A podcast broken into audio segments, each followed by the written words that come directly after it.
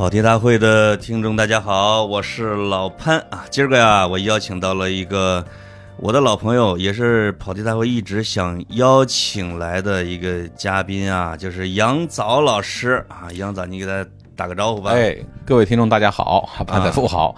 彩富一直跟我说什么时候来做一堂这个跑题大会，那今天正好正巧，咱们就碰到一块儿了，聊个什么话题？嗯，这这二碰了啊，现在已经是、对我们俩，哎，是上周吗？对对，是吧？我们在泉州，我已经我我不是拉着萧峰聊了一期泉州吗？嗯反响真不错。嗯这也是杨早老师推荐的啊。嗯这个我一开始对萧峰老师不了解，杨早说你聊吧，反正比你有学问。果然如此啊，这个真是个大书呆子。我就是在那一块儿，反正咱俩肯定你也比不上他，就在泉州在泉州那块儿绝对是他更有学问的。对对对对，啊、我跟杨早我们就在泉州待了两天，还去参加了他的那个叫巡捕女是吧？民俗活动。嗯嗯嗯，就是妈祖巡香。我头一天没去，你嗯你你们头一天干嘛去了？头一天有个祭海仪式，就头一天是官方，啊第二天是民间，它是这么分开的。祭祭祭海海龙王吗？不是，就是就是就是每年到这个时候，他要祭祀海洋啊，海海海神吧，对啊，而且是官方主持的，从宋朝以来就是官方主持的一个活动。哦，那个规模有第二天那个叫寻香那个大吗？不一样，它是一个那种仪式，比如说哦它会有道士，穿古装嘛对，穿古装，然后会有人人念那个祭文，而且那祭文都都听不懂。后来说没没有办没有办法，因为从古以来就是按照方言来读的，哦不能用普通话读而且是古文是吧？啊，对，闽南话读古文，所以大家都听不懂啊啊。但是那个场面还是挺好看的，包括有好多装扮成这个各国。各国人士来宾呢哎，就是印度啊，什么那种啊是的，就是他们他们再现了当年泉州的那种万国来朝那哦种贸易的那种景象。哎，挺有意思。第二天的那个巡捕女，巡捕女那个好像更要更质朴一点啊。对对对，那就是民啊间自己于神于人的一个活动，所以他看着我们去，他们也不会特别的见外，意思是因为大家就一起嘛，就是一起让神高兴高兴嘛，就那个意思。而且他觉得人越多，可能神越高兴啊。嗯那个有恨不得有几千的啊，当地的巡捕村或者周边的那些妇女，嗯，这个打扮的那叫喜气洋洋，头上簪着那花对围对，，很哎漂亮的花围，对。放眼逛过去，还有推着自行车的，还有挑着担子的，反正就是我主要是共享和祭祀，是吧？嗯对对对。转一圈儿。对。那真的是一个，我觉得那些传统文化保存的啊，就是当然一个是有它的独特的海洋的一个气息，嗯，还有一个就觉得在北方是很少能见到。我们北方啊，嗯我们的庙会都是钢管舞啊，当当当啊，就是他这种很很很传统的，而且像你这样的文化学者能看出文化味道的，还是南方还是挺挺宝贵的这些东西。对你跟肖峰聊了，你你有没有哪句话让你印象特深的？呃，他其实说了股份制，他说的这个，他说这个出海的船啊，他说为了那让那些船员保护嗯对船，对，所以他哎他会那个水密舱会隔开嘛，给啊他把那个餐对餐给餐餐给分出去，对就等于是跟现在共享这个工位一样。共享，这咱俩就在这共享办公室啊。对，对他这样的话，他说你也是一个小股东啊，嗯，你遇到海盗的时候，对你就不会说往海里一蹦就你就会。拼。对你要是这个船毁了，你们家也破产了，嗯是的就大家捆绑。我对对他讲的这个，我会觉得那个当地的智慧啊，可以。对啊，晋江商人有钱，他也不是说一天有钱的啊。我是对他有一点是什么对，有一点就说到他说啊，他说我们是难民的后代，哦泉州是难民的后代，哦，这个大家心里很清楚吧？因为他们的人确实是几次南迁的产物，对，不管是这个东晋那一次，嗯，对吧？跟这个叫做什么元末啊、呃或者是这个呃，就是宋末、宋末元初对，啊、明末清初。哎，我问他这个历史上这几次大的这个，而且而且他们好像是从北往南迁徙的时候最早的那一批，对，因为他叫晋江啊，对呀、对呀、就是就是那就是就是那个呃两晋之际嘛，对吧？对。西晋灭亡以后，然后过来，它有洛阳桥，对，还有晋江。我还问他叫洛阳桥，嗯，洛阳桥看来是就是为了纪念他的故洛阳土洛是的阳啊，是的，哎，这弄得跟日本那边，日本那会儿以前也有叫洛阳啊。上洛，那个京都叫 上洛。下洛，对。对，所以一个是这个难民的后代，然后第二个我比较惊奇的一个数字是，现在泉州大概总国人人口是八百万左右，啊，然后呢，它的海外华侨是七百多万，你看看他就一半人在外面。对，而这看来是不止一个朝代，或者说不止一百年往外跑的一个过程。是他们是一直在往外走。哇，但另一方面呢，他们留存这个习俗又留得非常的好。对对对我我我也问过萧峰，他就说这个历年来就是过年的时候，基本上外面的人是没有不回来的，是吧？包括你挣的钱啊，新加坡挣钱，然后去去南洋挣钱，也要回来修房子。我们去看过一个房子，那个房子很好玩，就是它的那个那个主人花了好多钱修那个房子，修修的美轮美奂，但啊是自己没回来过。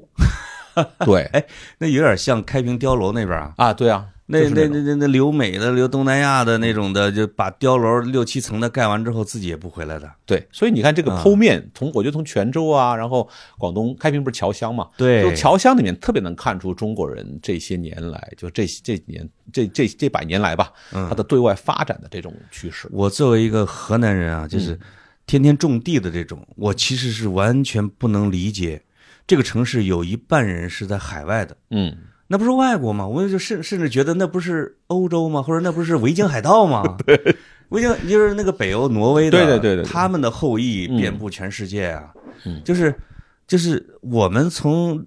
中国历史官史里边也都觉得是安土重迁的一波人呐，所以采夫，我们啊。读中国历史啊，会有一个误解，嗯，就是我们会有刻板印象，对，觉得中国人安土重迁啊。其实这个呢，某种意义上它是中原中心。因为因为我在讲中国史的时候，其实有个想法，就是中国的历史是从一点零、二点零、三点零这样一直上来的啊你说那个，比如说你们老家河南是中国中心的那块儿，就是一点零版。肚脐眼儿啊，哎，对，啊那会儿那会儿呢，大概是有点就是不太想动的，因为成本很高，那个时候的移民成本太高了。对你不跟着黄河走，你就没办法活啊所以那个时候应该说是比较乡土啊，比较扎下去。但是你看到了二点零以后，呃，特别到了那个东南、对，西南啊这两个地方进入中国版图，就是二点零的时候呢，长江已经成为了中国的另外一条母亲河。啊然后长江流域以下，你会发现这个交通一旦起来以后，那么这个安土重迁这个词其实已经不是那么的对，呃合适了。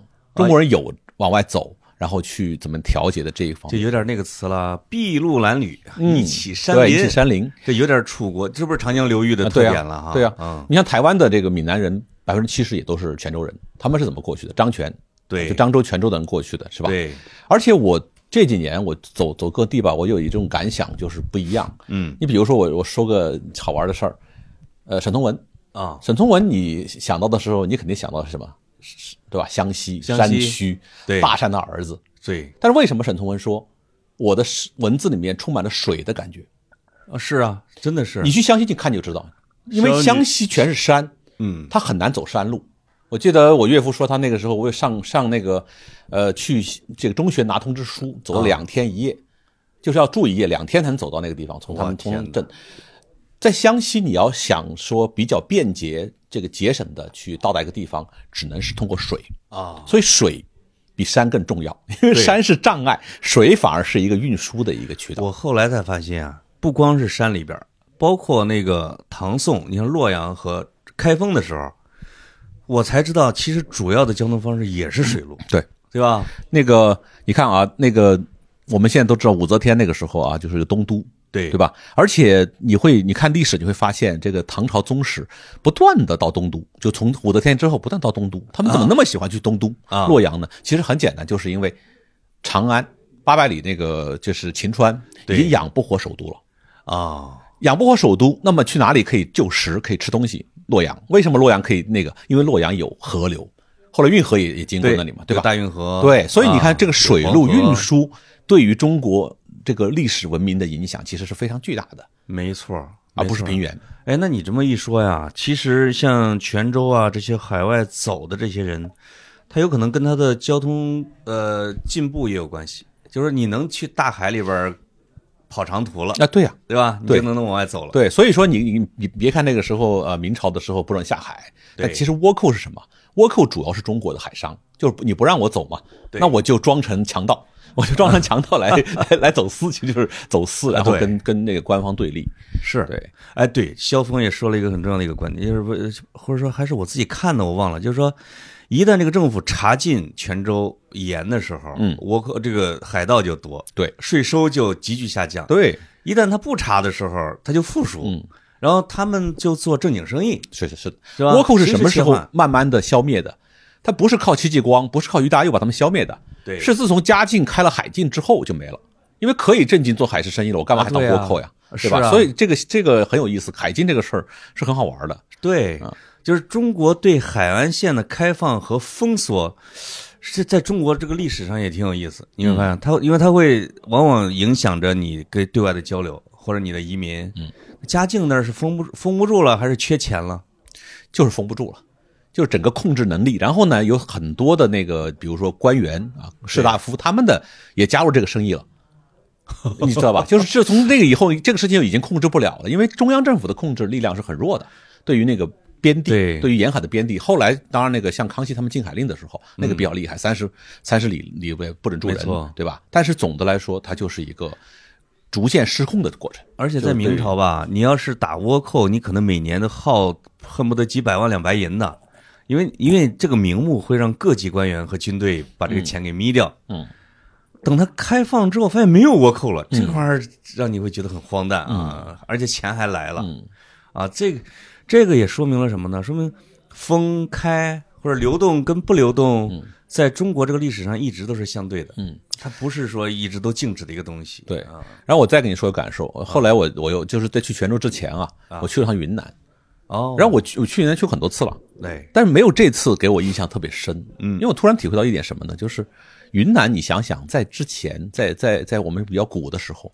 云南是全中国最闭塞的地方，对对不对？因为它离首都最远。没错。那个时候只有什么人喜欢去云南？就是就是科举的主考官，因为主考官从北京出发去云南，一来一回一年时间，这一年时间里他都是钦差身份，他可以各地打秋风，不断的收收别人钱。是吗？，对，所以那个时候都喜欢去云贵，就是这个道理。虽然他很很难走，京里边，他这样的一个文化官也不算什么要 对呀，显要啊。他出去是主考啊，你就是钦差大臣呢、对各地都要都要巴结你。哦，那云南是那么闭塞的地方，但是云南是什么时候被打开了？因为我我们现在去昆明，这次我去昆明，我能体会到一点，嗯昆明其实比成都要洋气，昆明比啊成都、重庆都要洋气。成都人在这儿呢啊。对，这个这个我也是，我也是成都人，我妈成都的。嗯为什么这个洋气会在这里？其实就是关键就在于我这体会到滇越铁路有多重要。哦，那个时候，英国和法国都想攻进来，对但是呢，英国搞了半天，这条搞条公路，滇缅公路，对搞不了铁路。法国人比较浪漫，他们就花了很这个很大的人力物力，对。非常浪漫。那个那个浪漫到什么程度？就是这个铁路的最高的时候是海拔六千米以上，最低的、啊。最低的地方那个铁路只有九十一米，哦，你就知道这个跨度有多大。对。中间要跨多少山、多少涧、多少河流。是啊，他们就是没办法，就是大概死了，中国中国的那个工人死了一万二千多人，我就可考的。哎，这个法国的法人还真不多对法国的这个工程师都死了八十几个，你想想，就是这么很很这么搞出了一个滇越铁路，但是一旦搞通了以后，整个云南的现代化，我觉得至至少提前了七八十年。你说这个，我发现了，不论是古代还是近代啊，就现在肯定是修桥厉害了。嗯我到哪儿一看，你比如说我去那个苏格兰有个叫什么 Forth Bridge 一个桥，跨海湾的桥，说此地死了一百多个。嗯，就是你，你看修一段路、修一段桥或者弄一段渠，都恨不得成千上万的死。嗯，如果没有非常巨大的利益或者说沟通之便利，他们是没有这个动力来做这件事情的。是的，嗯你去蒙自看看，蒙自那个那个有五个使馆。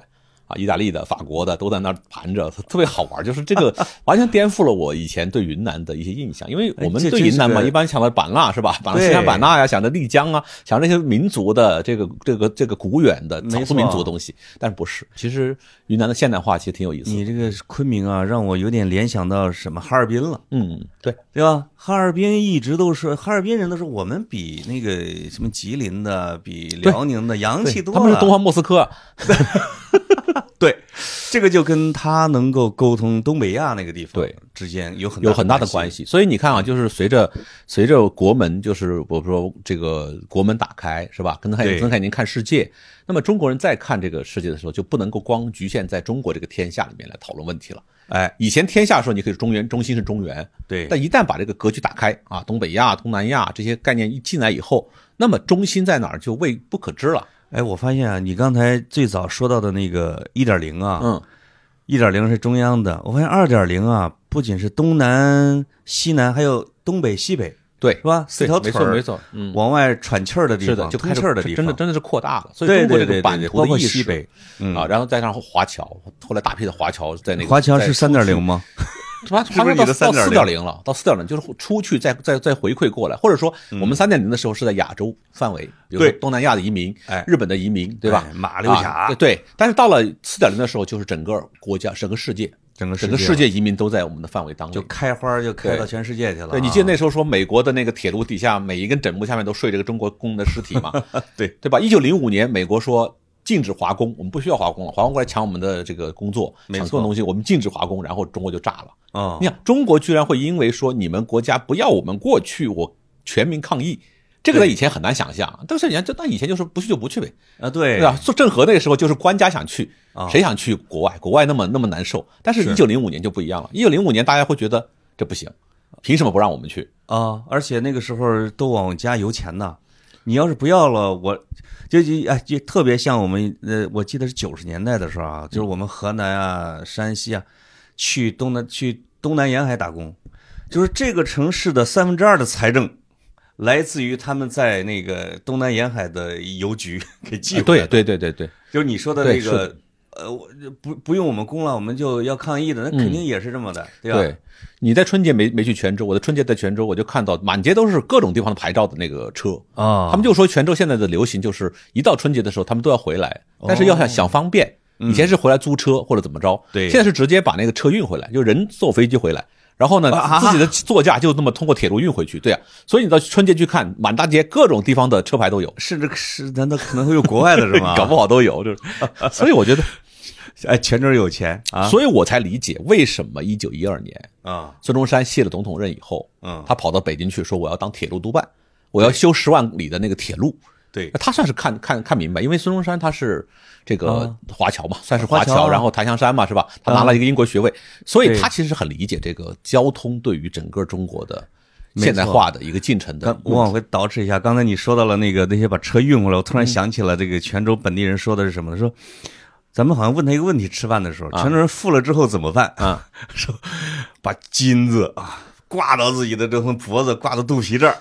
把大哥大揣到了这个牛仔裤的屁股兜里边啊，就是一定要亮出来。嗯，你的那个世界豪车啊，在泉州的博览会，有可能我用轮船运回来，我也得在父老乡亲面前看一看，对吧？而而且有一个问题就是，就是他一方面是这种跨走出去走得很远，嗯，但另一方面他回来的动力非常强。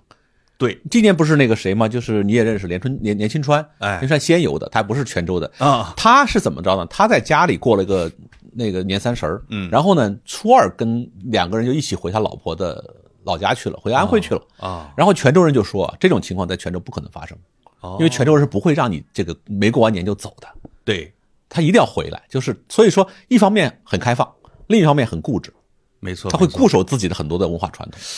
呃，我我现在反倒觉得啊，就是文化传统的固守和坚固是为了吸引他们回来，就是说你人越出去，你反倒传统越牢固。对，包括回来修那个大厝，虽然他会参加很多西洋的那个设计啊什么，但是一定要回来修，就是这个很重要这。个宗族啊，老婆呀和父亲啊，就为了让自己的儿子 挣了钱回来，这件事情也是费了脑筋的啊，对呀、啊。对啊，所以它形成个传统以后，这个这个事情就变得不一样了。没错所以我们以前理解说中国不太往外走，其实你你如果你你看历史的话，你会知道在近代史上华侨的作用有多大。嗯，就是华侨那种无比的希望中国能够富强，然后保然后保护自己，同时他们愿意回馈的这个这个工作。没错，康有为、孙中山就是在南阳和和那个和那个檀香山那边抢抢华侨资助嘛，两个人就是为了保皇啊，还是革命，但是都是要需要吸引资金。对基本上没有华侨的资资助，就没有中国革命的后来，也就没有中国的共和国。啊，其实这一块儿特别有意思，好多人好，包括汉学家啊也研究这一块儿啊。对呀、康有为真的很有钱吗？后来，到现在好像他有个后人还在争一个岛的所有权 啊。是的，是的，因为 华人也很传统啊，他们啊应应该说他们认同皇上比认同革命要要更加深重，哦，是吗这？肯定啊，对，对他们或者说各有市场吧。啊，对对对有支持孙中山的会给孙中山钱，对有支持康有为的会给他钱。对，所以分众市场是是这样子的。哎呦，这个我去马来西亚待过一段时间，我发现那儿的华侨啊，对祖国的感情很纯粹，嗯，是的，对吧？对，他就希望你强大，你强大的路子，你要是说有皇上才强大，行，我给你捐钱。有的恨不得就把自己挣的钱都给了，嗯啊，其其实清朝对他们很不好，因为清朝清朝曾经在中期的时候颁布，呃，乾隆那个时候吧，颁过一条命令，对，说海外的子民不算子民。啊，对，有这么一个命令。所以你还有一个特别有名的共和国叫南方共和国，对，南方共和国就他们自己在 在这是自己自生自灭建立起来的，是的，就是如果是因为那时候他们会跟荷兰人干嘛？我记得啊，荷兰政府或者英国政府或者什么，一般都要支持他自己的人开疆拓土的。对，咱们这边是说你出去啊，你是你是逆子。你是背对，你是背叛了我们的这个这个祖宗的这个传统。呃，对对，所以往外出去的人其实是不容易的。嗯啊，但其实像华华侨最倾向祖国的代表人物是谁？最形象文化文化人物啊，我不是说陈嘉庚了，不然就是 就是差点是我说出司徒美堂来了。对，差点说 的我觉得是辜鸿铭。哦，辜鸿铭，辜鸿铭他他都他在多少岁之前都没有踏上过中国的土地，对就完全是出于对文化的仰慕。你像他这个读书是在是在英国爱丁堡，后来又去了慕尼黑，是啊啊莱比锡，对吧？但是他对中国文化的那个那个爱戴，而且专门跑到北京来讲讲中国文化。他其实我想想，他到北大之前或者什么之哦，投奔张之洞之前，他就没有进过大陆。嗯，他好像是东南亚的小孩儿对，去了然后被被资助。被对。去去去了去了英国，然后从英国到莱比锡和慕尼黑去读书，没错。拿拿来工学学工学学士什么的，对。就是对啊，他他他所谓生于南洋是吧？学于西洋，对，然后婚于东洋，娶了个日本老婆。他其实是个抽象的中国人，我发现。对。文化中国人，他是对文化的一个一个仰慕，对。但是他确实是在这个捍卫中国文化上面，跟跟跟外国人捍卫上面，就是起到很大的作用。因为那时候辜鸿铭在北京，比如说他在那个故宫那边开讲座，啊那个是两块大洋一个一个一张票，哦，那个时候梅兰芳才六毛钱。而且他的听众可能是西方人为主，对啊，西方为主嘛，他用英语讲，啊，所以他他是那个，就是说，走的是国际市场啊。当时当时是说，呃，外国人到了北北京，呃，三件事儿啊，去长城吃烤鸭，见辜鸿铭。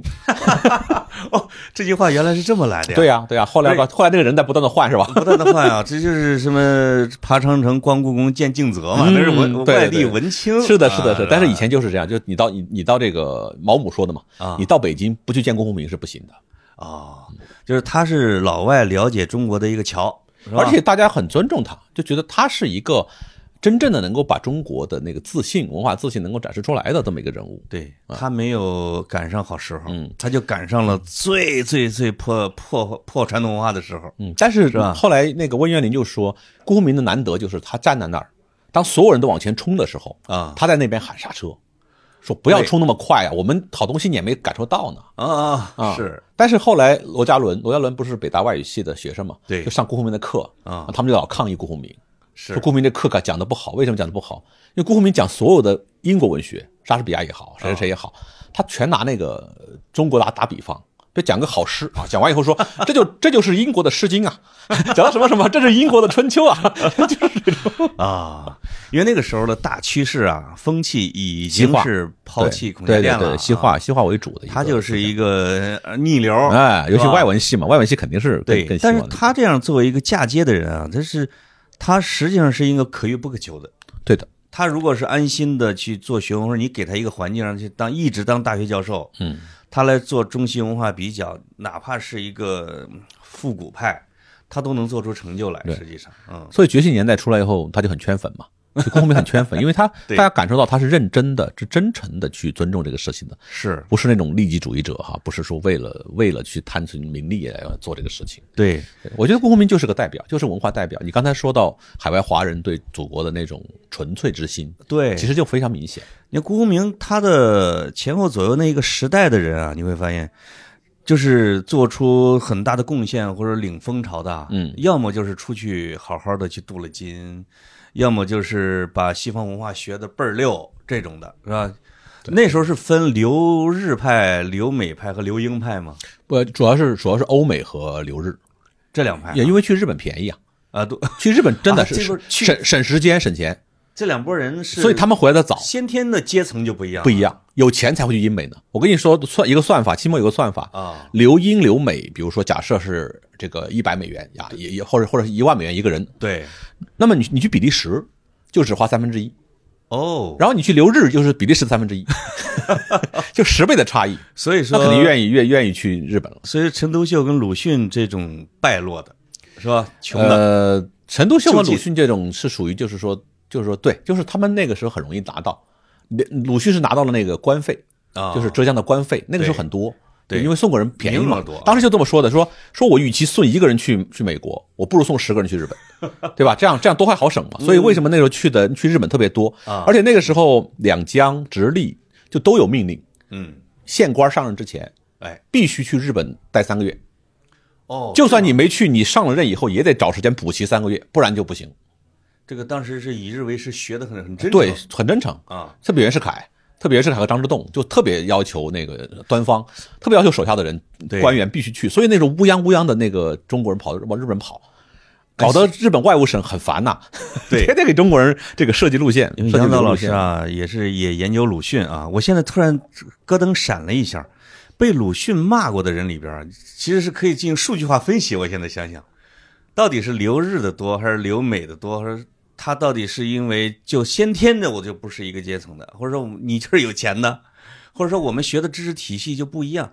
我原来读的有分析文章说，留日的往往倾向于革命。嗯，对，是吧？对留英美的往往是倾向于改良啊，这是他们的一个现在。另外，现在从财富来衡量，他这这帮家庭不一样、啊，不一样。所以鲁迅对他们俩的那种都虽然都骂吧，但是他的那个还不太一样。比如说他跟那个郭沫若也不太对，也不太对付，但他的意思是说你们太你们的革命啊，太猛太了太或者太排他了。对啊，只有你们是革命的，是吧？我们就不没法革命，是吧？你们创造社就行了，创造社是我跟创造社厌脑，啊，动不动就说人家封建余孽，这不行啊！这不不能说大你二十岁，我我我就不能不能那个不能文学改良，不能革命。那帮人骂鲁迅骂的是最狠的。但他们他对欧美是比较警惕的，对胡适啊，对陈锡他们是比为较，为什么呢？因为其实你说的刚才说的很对，他有一个体系不一样，啊他，的学术体系啊，还有就是对对整个中国社会的想象，对中国社会进步的想象都会产生很大的区别。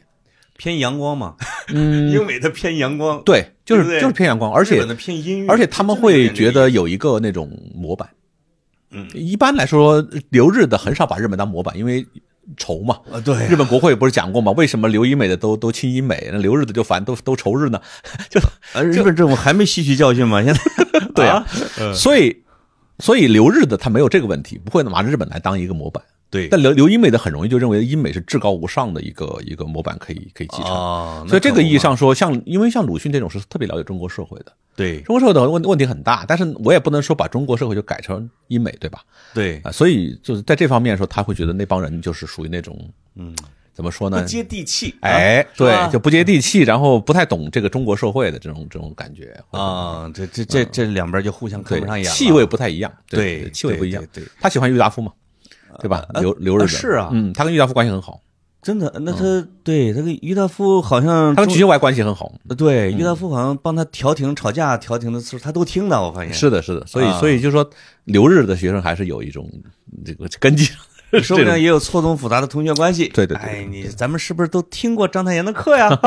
哎，你是几期的这个学习班的啊？这个也是有可能的。对我觉我觉得这这个确实是这个近代史上面你说的那个问题，就英美派和留日派他们之间的，就我们不说这种个人义气哈，对就他们的理念，他们对整个中国社会的从从认知，其实不不是不太一样哎，其实这这玩意儿啊，也可以归到环境决定论里边去。嗯他待的环境是不一样的。嗯，啊，呃，呃不光是文学、思想，各个领域，政治是都是。一八七二年，我我很有意思哈，我的、啊我有一个个人的想法，嗯我认为一八七二年是中国近代史的开端。哦，本来应该是一八四零年是吧？对，一般就是说那个鸦片战争嘛。对但我觉得战争没有改变社会啊，改变社会的是另外一些东西。一八七二年两件大事儿，嗯，第一件大事儿是《申报》创立。哦，申报对中国有了这个，你是传媒出身的，你应该知道，就是中国有了第一份中国人就是可以看得到的日报，对。可以看懂的日报，而且反复的报道不到那个中国的事情。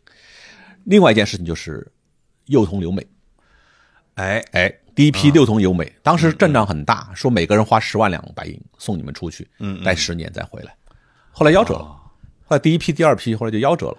呃，当然那就是留美幼童，就是詹天佑那帮同学们嗯啊，就取得了很大的成就。嗯但实际上他是人头没那么多呀。不是我，啊我我我，你去读那个留美幼童的书信，你会发现有个问题是什么？啊第一，他们为什么会退回来？就是因为那个监督留学监督报告说这些人在美国不学圣贤之书。啊，就跟美国人同化了，被美国人同化了，不行，这样不行，所以赶快撤回来吧。第二，回来以后，好多人回来，因为他们基本上都是那种大部分是买办的小孩儿。哦，一般士大夫的小孩不是是有钱的问题，士大夫小孩不肯送出去，觉得那个是那个是丢祖宗脸的。对对，所以主要是南方的这种小孩儿。但是呢，他们回来以后实际上是学非所用。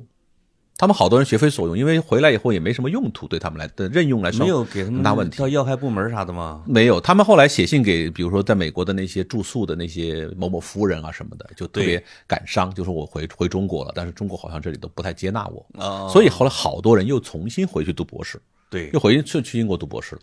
像两个人是比较第第一、第二批里面两个人比较有名，一个是詹天佑嘛，嗯，对，一个是唐绍仪。唐绍仪没有学再去搞工业，但是他去当当那个当总理去了，对吧？对对对，搞政治去了，对，所以就就是这么一个情况啊。但是那个事情我觉得很大，那个象征意义。一八七二年这个事情象征意义很，主动的走出就中国人走出去，而且他打开了一个窗户。你说到这个留美幼童的啊，我这马上要开始 我的植入了。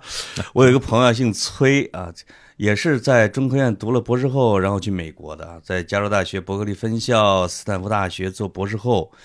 呃，崔博士，他呢，他，但他后来不做科学家了，嗯，做什么呢？做中国的精英移民，把中国的精英去运作到美国啊，做一个桥梁，嗯，当然主要是以文化，呃，文艺为主。我问过他，都是谁？他说导演呐，编剧啊，各种文化人啊，呃，这个他们都会用一种。当然是合法合规的，但是不是普通移民的方式，嗯，去向美国政府去申请，嗯，来做这样的一种一种移民的一种手段。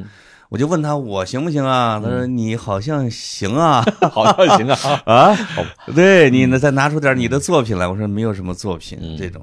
他呢就是这期我们这期节目的金主啊，赞助人，对对对。但是，但是他说的他做的这个事情跟我们聊的这个话题啊，真的是很合。嗯，他就是我觉得就是推进流动的。对。我们我们前面也说了，就是你会发现很多是流动起来的人，流动起来的地方特别容易发挥作用。对，我因为在我的描述当中，实际上是比如说整个中国的教育，高等教育哈，对，它是它是它有两个重点的一个关节点，嗯，一个就是大批的这个，比如说留英美的，尤其是留英美的，留日的其实不太有用，对，是留是实在是不太有用，因为因为太太杂乱了，太杂了，太太容易来去了啊。去留英美的这批人，就是胡适之后的一批人，他们回国，然后呢，这个慢慢的开始建立学科啊，这个。呃，我说实话，就中国能够之所以后来现代化能够延续下来，嗯，跟这个三四十年代就中国开始形成了现代化的学科有关系。关系啊。而这批人，这个建设学科的这批人，都是基本上都是英美的留学回来的，都是都是留英美的。对你像比如说像那个那个呃费孝通也算嘛，对吧？费孝通也算，何莲，中国经济学的一个一个一个创始人，当时蒋蒋介石很任用他。就是像他这些人都是那个时候回来的，对，所以说到了你会发现说，到了三四十年的时候，我们已经不再那么像一二十年代，就是五四那时候那么讨论问题了，哎，因为我们那时候其实已经把学科移植进来了，所以有人一直在讨论说，为什么西南联大颠沛流离，出了那么多的大师成果，这就是你说的刚才那个，他前边已经把学科建设、什么课程体系一套的都弄好了，这帮。像杨振宁啊这帮人啊，他确实是经过了刘英美博士奠定的那那些课程设计或者大学的教育体系，他就按照那个培养出来的呀。不，我刚才不说两个坑点吗？两个嘛，有一第一个是这个啊，就是他们回来影响了整个中国教育体系的变化。对，但是这个变化呢，主要是在东部，嗯，就是从就是北京、京津沪，北京、天津、上海嘛，对吧？就这三个地方。会会变化的比较多，因为它比较洋气，对吧？有租界有什么的。但是更大一个问题是什么？就是你看到联大，嗯，就是因为抗战引起的教育机构的内迁啊。为什么内迁？就是内迁，当然我们不说是好事儿，是流亡大学嘛。但是从另外一个意义上来说，它导致了中国的一个是教育资源的平衡。对，以前就西北西南没有什么教育可言。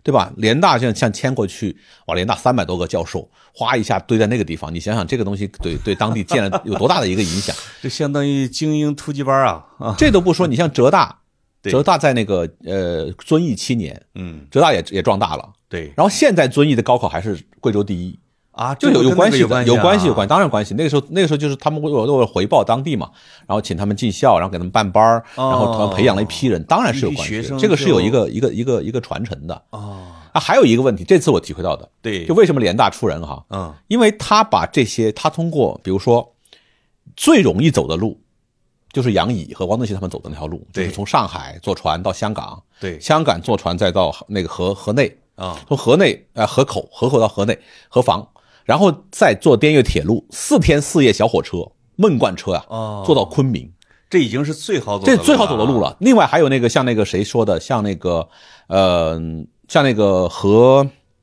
呃何兆武何兆武和方都都记录过，哎。你们河南有个同学何兆武要去昆明，昆明上大学，啊。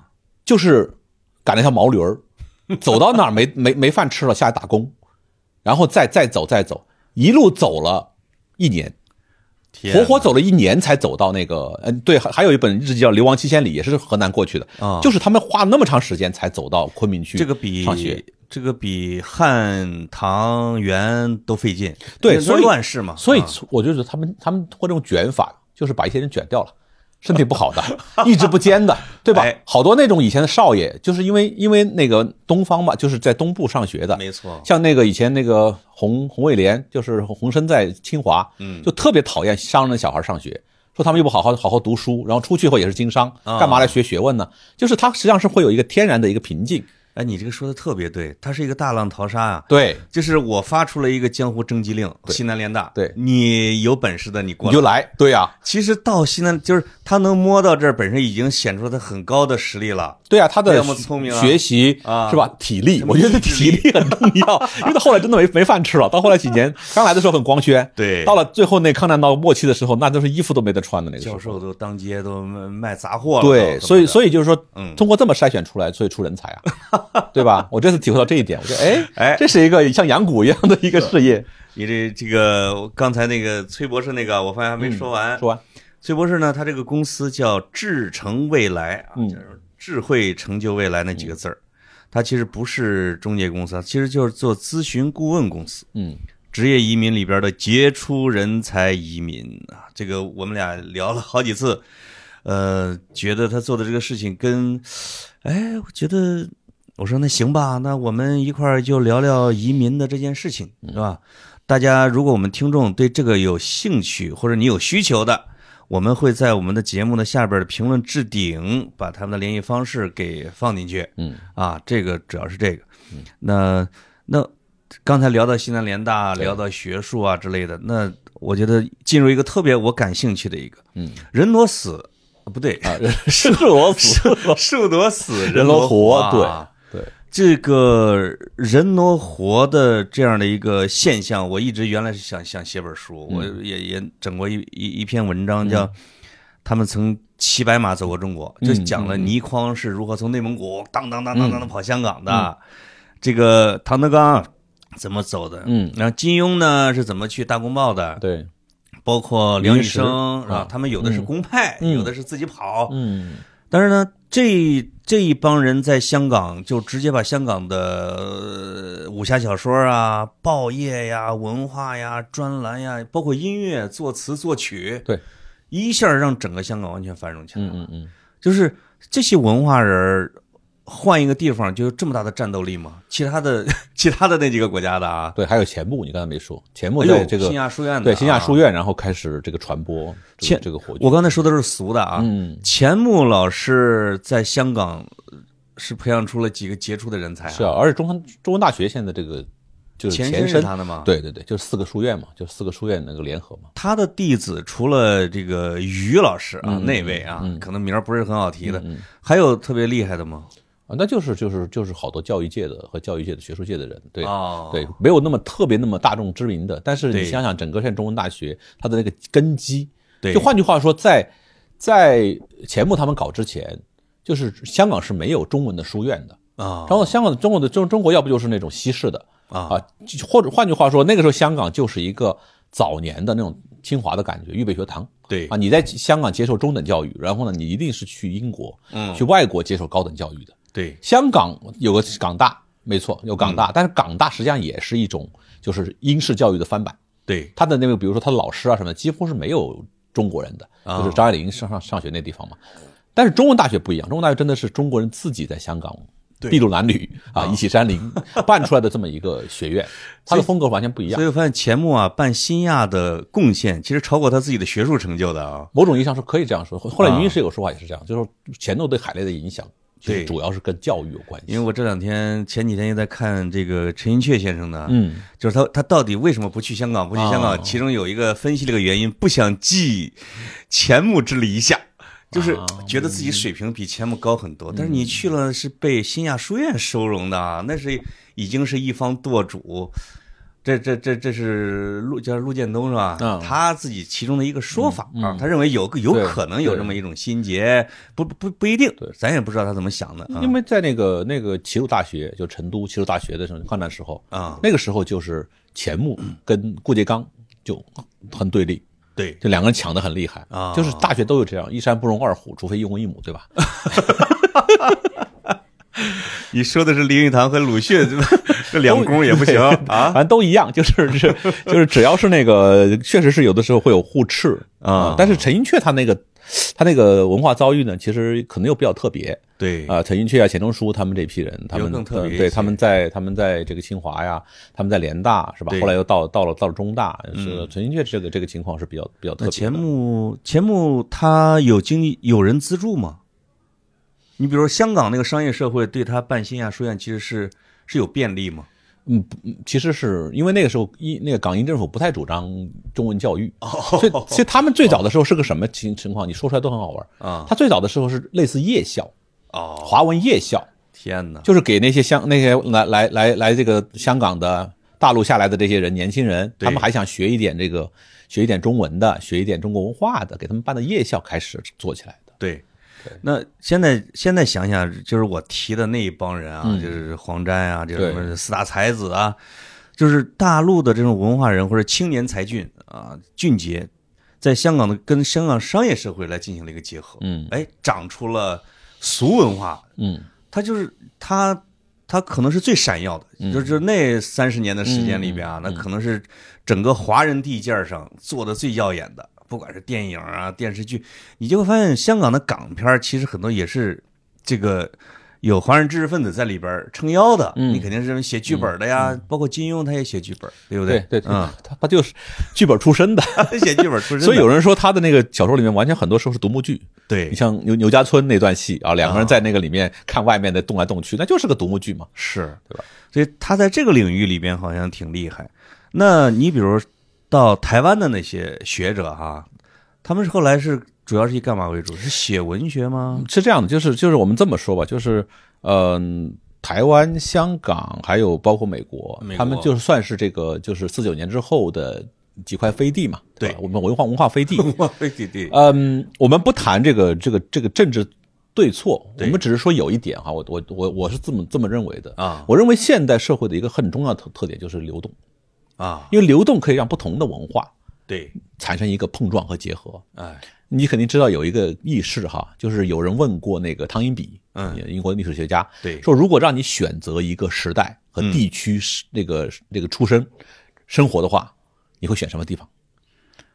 他说哪儿啊？他会选唐朝时候的那个敦煌，哦，丝绸之路。哦，这我还真是，因为他想目睹两大文化嗯。的融合，没错，就包括罗大佑那个时候为什么跑到香港去开音乐工厂，他就想看一九九七。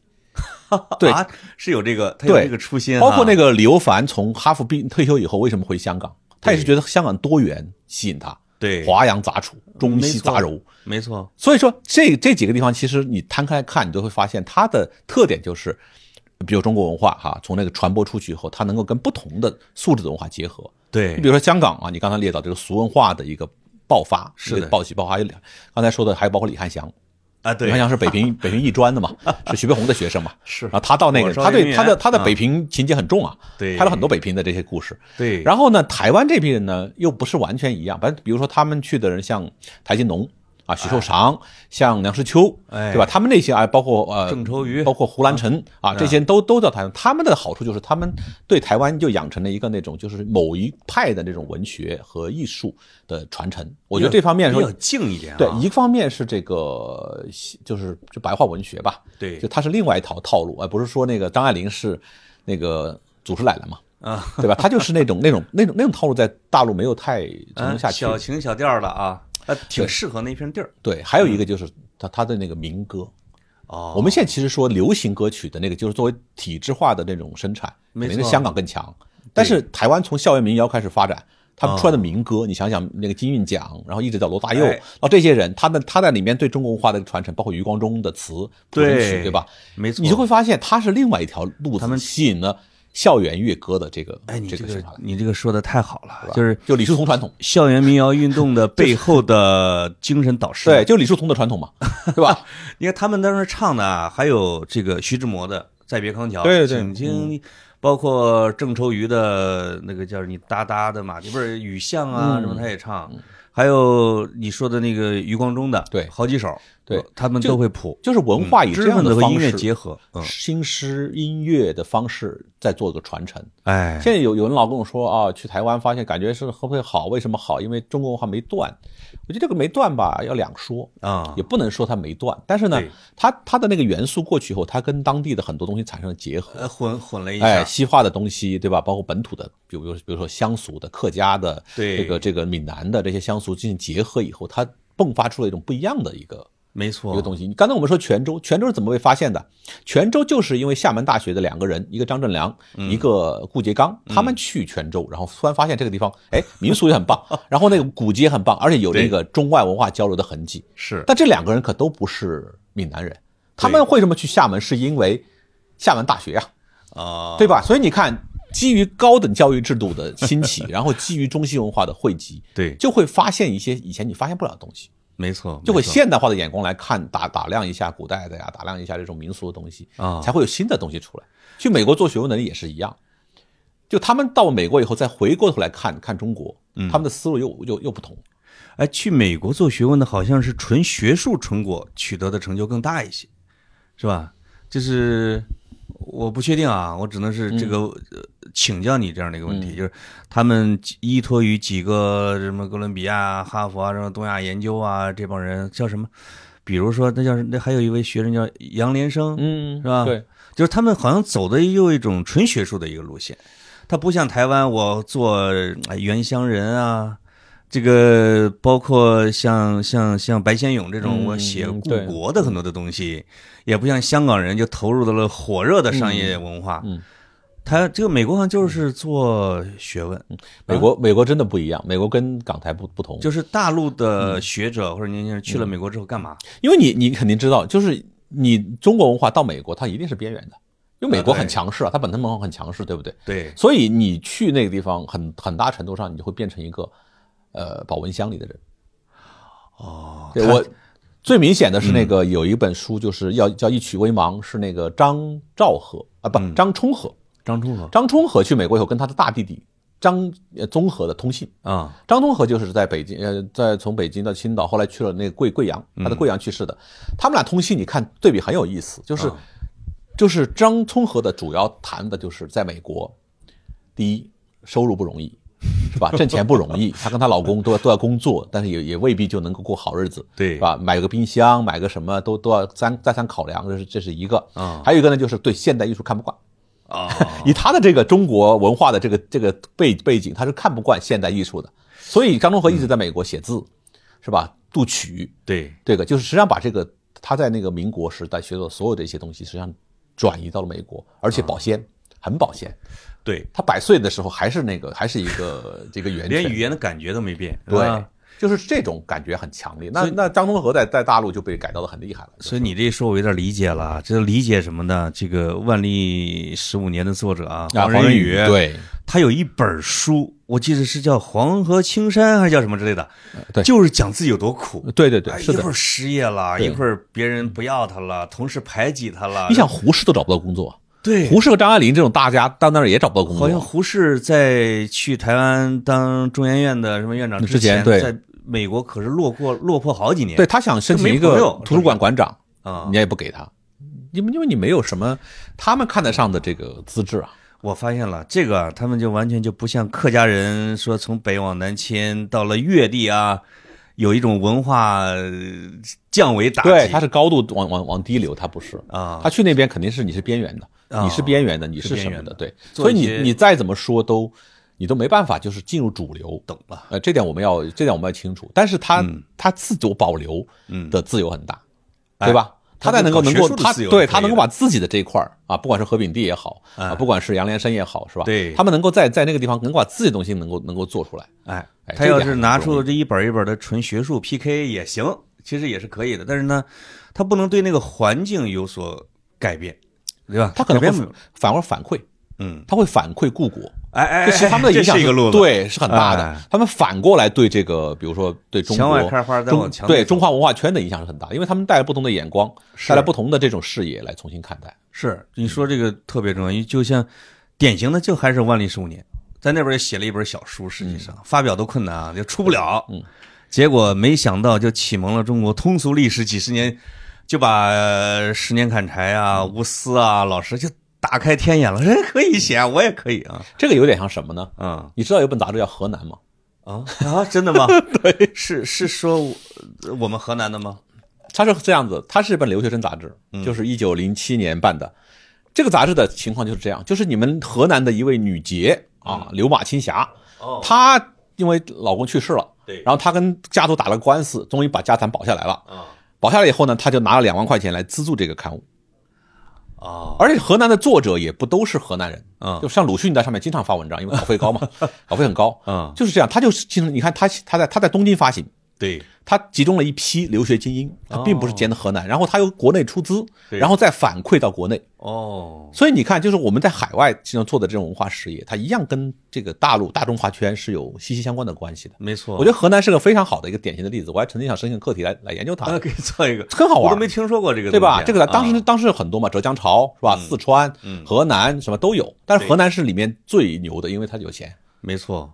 所以，如果是整合一下讲这个话题呢，就是人这些人都是流走的哈。对，如果不流走，可能就开不了这么多的枝叶啊、花儿啊。是的，这就跟古代的我们这个呃这个东南沿海的这些老百姓一样，嗯，你出你那个时候，你如果都憋在这儿，反正也就也就憋在这儿。对对对。你现在遍布全世界，包括这些学者和文化人，这个去了这种大文化圈、泛文化圈的时候，反哺嗯，故土，哎，这个这也推进了文化的繁荣啊，对也是一个好办法就。中国历史上其实有很多移民的方式，嗯比如宦游是一种，对吧？对换游，然后逃难是一种啊，啊，然后就是有各种各样的那个流行方式。所以我们说中国人安土重迁这个话呀，就是往后说，特别是近代以来，就近古以来就很难说了。是啊其实中国人流动并不是并不少，而中国在流动当中形成的各种各样的这种这种这种文化形态，对，其实对整个现在中国文化的那个影响，它它各自作用是不一样的，没错，因为你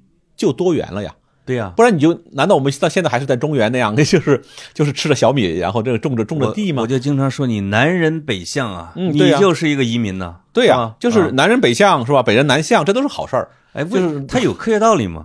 就是南人北向和北人南向容易出人杰啊。比如说张作霖，就经常有人说张作霖长了一个女女生的脸啊是，杂交优势嘛？杂交优势 不好听，但是真的呀。性格。对呀，但杂交啊杂交是出优势的呀，混血儿都漂亮一些啊。是啊，还有一种可能是什么呢？就是说，凡是有资格或者有能力移民的，一个是你说的那个已经是被淘汰下来的，已经是、啊已经是那种优秀的人。。对，另外，他可能他的家世会让他有眼光去游历。你比如客家人啊，就是那个客家人往南走的时候，像我的老祖宗这种穷人、嗯是走不了的，对呀，只能在那儿呃受到胡人的这个叫什么这个这个什么统治。那些大户豪门有钱，拉着家丁，拉着自己的财产，甚至要组织一个军队保护着他们往前跑，嗯，他才有资格往前跑嘛。至少有几百人一个队儿。或者说两种吧，就是说他两个因素，一个是要有钱，第二是要有胆。嗯，其实很多人是不愿意跑的，我我都已经有利益在在这儿放着了，我有田有地的，我干嘛要跑？哎，很多人是没跑掉。还有一个有追求，啊，对啊，就是客家人经常说我们要爱革命嘛，对啊，他他有胆量，他会他会冲，对。然后然后到南方以后，就像肖峰说的那样，难民的后代，他其实他那个胆量是很大的。我们既然能跑到泉州，我们就能跑到海外。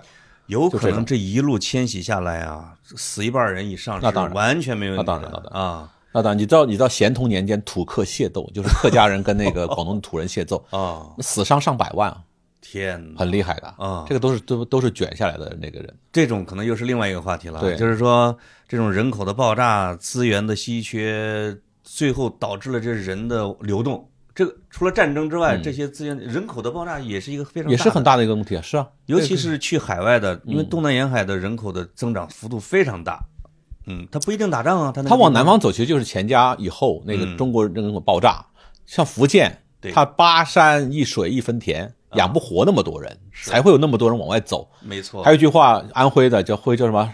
前世不修，身在徽州，十七八岁往外一丢，养不活，必须要出去当朝奉。你要你知道当铺里面都是安徽人，是徽商为什么出去？没办法，不出去不行，徽骆驼嘛，对，就是就是胡适你这的说，我有还有印象印象很深的是什么呢？我跟泉州人聊说你们多少地啊？人家问我们多少，我们说河南，我说一一一一一亩二分五，很少了。人家说我们二分二分对。啊，这是绝对养不活人的他们说漳州比泉州多一点，所以漳州去的人数的人少，哦。对吧？也都是被逼出来的，是是被逼出来的。为什么徽州做生意的人多？是因为他养不活人，养不活人，对啊，他也是那个那个良田太少。对，所以很多你会发现有独特的景观和文化气质的，包括城市，昆明、厦门、泉州、漳州，都有他自己的这叫什么，或者历史和环境所决定的，对对吧？对，这样我们再绕回到我们刚开始这个杨导老师说的一个观点：人流动起来，才能变得更好啊。流动是现代社会的一个基本的一个要要求，可以说是。嗯所以要现代社会没有流动的话，我们很难想象这个这个东西，不管是货物的流动，对还是人口的流动、文化的流动，啊我，们特别强调文化流动，因为现代社会它就是一个倒来倒去、倒来倒去，能够拼合出很多东西来的。没错，而它的那个发展又特别需要这种融合和和共生，是然后能够就是变异，要变异。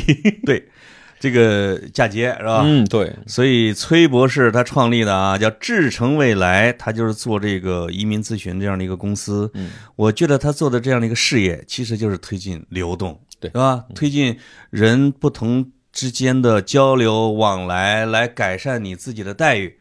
但实际上，从客观上，你可能促进了文化的发展、经济的发展，嗯，催出了这个不同的经济体之间的这种交流，让每个人都发挥自己最大的作用啊！所以，我觉得这是一个我们不能说叫正义的事业，那实际上它是一个助人的一个事业？嗯，反正从长远来看，那肯定是要就是往这个方面推动的，就像那个就像那那个行行商一样，你知道中国倒是这个一直是重农建商的嘛，对，但是那个商人还是用巨大的那个能力。来那个就推动了整个的发展。是我一直跟他讲，我说你不要以为通西域是张骞一个人干的事儿，啊，张骞是干了第一步，一代一代但是张骞为什么能够最后能够那个西域之路能够打通？嗯，就是因为第一官府奖励，说你你通了，我我我我给你一个旗帜，你去你去你去搞使节，搞完以后赏赏你个什么官儿做，是吧？这第一。第二，那个政策，这个这个囚犯去通西域，免刑哎减刑。对，第三就是商业收入。